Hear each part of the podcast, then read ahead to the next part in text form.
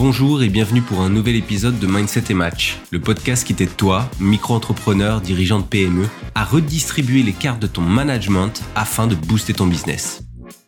Pour ne rien manquer des nouveaux épisodes diffusés tous les mardis à 7h, je t'invite à me suivre, t'abonner dès maintenant en cliquant sur le bouton de follow et à télécharger l'épisode si tu souhaites pouvoir l'écouter à nouveau plus tard.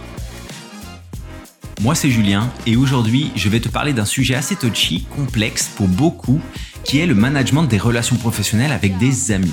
Et je vais faire le focus sur l'ami client. Alors pour pouvoir apporter plus de contexte à ce que je vais dire hein, et ma manière d'aborder ce genre de relation, je vais commencer par te raconter une histoire, ce qui m'est arrivé il y a trois ans.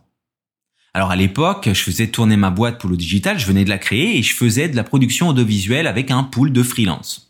Et un jour, au tout début, un ami m'appelle parce qu'il a l'opportunité de pitcher un projet à lui pour se faire sponsoriser par une grande marque de dentifrice et il a besoin d'une vidéo institutionnelle qui présente son projet. Donc sur le coup, moi qui en suis encore à, mes débuts, hein, moi je me dis banco, ça c'est une ouverture et donc je fonce. Donc on discute et là commence la négo. C'est un projet à but non lucratif, ça lui tient vraiment à cœur. Donc là, je comprends déjà le message. Hein, J'ai pas de budget. Donc moi, dans ma tête, je me dis bon, j'ai quand même juste besoin de couvrir mes coûts, donc je décide de lui faire une méga ristourne. L'idée étant que lui, donc avec ce troc, qu'il puisse recommander mon travail ensuite et euh, me placer éventuellement dans son pitch. Bref, pour moi, c'était un premier pas. Il fallait que je mette le pied dans la porte quelque part. Sauf que le problème, c'est que la porte, bah, je l'ai pris ensuite en pleine poire. J'ai fait l'erreur de mélanger le perso et le pro. Et donc parmi les bêtises que j'ai faites, bah, la première, c'était pas de contrat, donc pas de limite. Je me suis retrouvé à produire une vidéo, et puis une version longue, une version courte, et puis deux versions avec des sous-titres dans deux langues différentes. J'ai travaillé à perte parce que au final, bah, je savais pas comment dire non, et puis un projet social pour un ami, bah, c'est chaud, quoi. Donc voilà. Troisième point, j'ai dévalorisé d'emblée mon travail. On n'a jamais pu discuter sur des bases qui étaient justes par la suite, parce que le discount et le prix d'amis, bah, en fait, ils étaient de mise j'ai eu zéro euh, mise en relation avec ses contacts parce que pour ce genre de choses, ben, il aurait fallu qu'il prenne le temps de diffuser activement mon travail. Et pour lui, c'était compris comme bah, si j'entends parler d'une demande, je te recommanderais. J'ai pas relancé pour le paiement, qui soit dit en passant était bah en fait 100% de la somme quand tu auras un moment pour me payer. Et au final, bah tout ça, ça fait que j'ai eu un coup au moral et ça m'a ralenti pendant quelques temps dans mon activité. Donc cette expérience, au final, ça a été une leçon. Alors je te rassure, hein, cet ami, c'est toujours un ami, mais c'est vrai que j'ai quand même eu du mal à lui parler normalement pendant quelques temps par la suite. Et ça, c'est de ma faute. Je n'ai pas fait ce que j'aurais dû faire et j'ai laissé le côté émotionnel, l'excitation, la confiance personnelle prendre le dessus. À mon sens, ce qui est le plus important, c'est qu'il faut te mettre dans la tête que ton client, ton ami plutôt, c'est ton client avant tout. Quand on travaille avec des amis, on peut vite oublier la distinction entre personnel et professionnel. Et c'est ce genre de choses qui fait que, bah, en fait, tu t'endors un peu. Tu te confortes dans l'idée que, bah, c'est pas un client comme les autres. Et c'est dommage parce que c'est justement ce genre de considération qui va augmenter la difficulté de ton management de cette relation.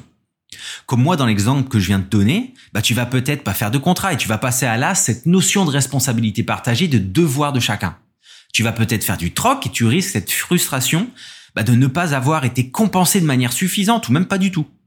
Tu vas peut-être faire une ristourne d'emblée en te disant que c'est pour démarrer, pour un ami, et tu vas tendre à décrédibiliser ton travail ou difficulter les prochaines demandes avec cette notion de ristourne un peu automatique.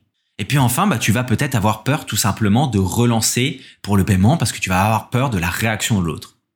Et la liste, elle peut s'allonger bien sûr, hein. là j'ai donné quelques exemples, mais je pense que tu as compris l'idée. Mais du coup, là, dans ce cas, qu'est-ce qu'on fait? Est-ce que c'est si mauvais de travailler avec des amis au final? Bah, de mon point de vue, pas du tout. Par contre, c'est peut-être plus compliqué. Il n'y a aucun problème à travailler avec des amis à partir du moment où on s'est séparé cette relation amicale du business. Moi, j'ai déjà vu des prestataires et des clients devenir amis, donc pourquoi pas l'inverse? Être déjà amis et pouvoir travailler ensemble.